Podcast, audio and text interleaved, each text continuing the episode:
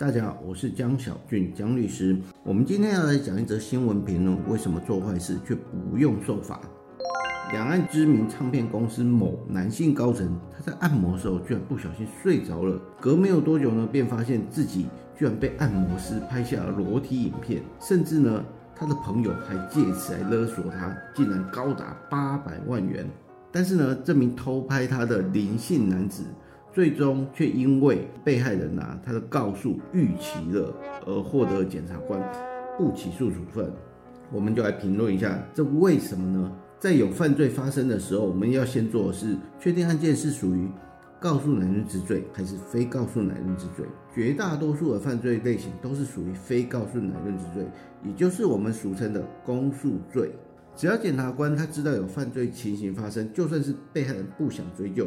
检察官啊、警察或者是调查局等其他的刑事犯罪侦查机关，还是必须依法侦办。譬如像说酒驾的被害人，假设我是肇事台律的被害人，虽然我被撞到了，然后我原谅了这个加害者，但是呢，他是属于公诉罪，我纵使跟检察官讲说，拜托。你不要追诉他，你不要把他起诉，或者是你不要继续侦查犯罪，这都是不行的，因为这是属于公诉罪，不是被害人可以自行决定说检察官你要不要发动你的刑事侦查权。但是呢，基于某些犯罪类型的性质跟公共利益。影响的程度比较小，而且是从维护人伦亲情的考量，因此呢，刑法它就规定某些罪名必须要告诉乃论，也因此告诉乃论之罪会特别在法条注明某某章节或某某条文需告诉乃论。这样一来，除非被害人提出告诉，否则检察官哪怕知道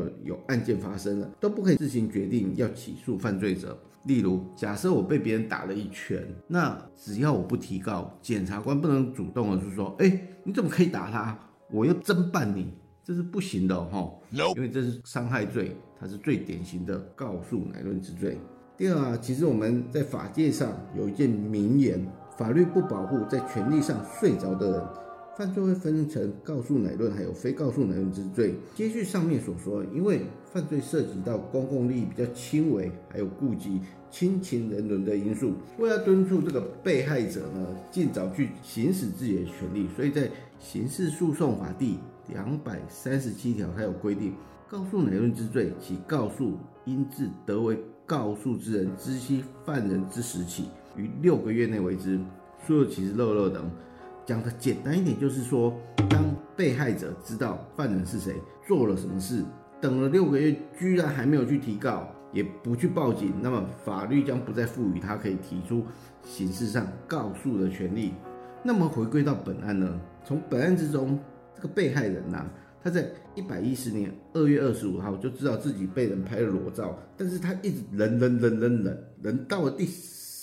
也就是一百一十年十月，他下定决心我要报警。由于刑法第三百一十五条妨害秘密罪，他在刑法第三百一十九条中有规定，刑法第三一五条之一及三一六条至三一八条之二之罪需告诉乃论。因此啊，即便被害人想要对这个部分追诉提告，因为六个月的告诉期间都已经过了，检察官也只能够无奈的做不起诉处分。在这里，我们要特别的跟大家说的是，告诉期限，它只跟这个犯罪者需不需要受到刑事处罚有关。如果说这个被害人呢，他想要对这个加害者进行民事求偿，则有另外计算期限的方式。但不管怎么说，最好的方法都是要时时刻刻记着，不要让自己的权利睡着了。一旦发生的事情，尽早寻求专业人士的协助处理，才是保障自己最好的方法。以上内容为俊腾法律事务所江巧俊律师版权所有，服务专线零三四六一零一七，手机号码为零九七八六八二三一。感谢你们的聆听，我们下周二早上十点再见喽，拜拜。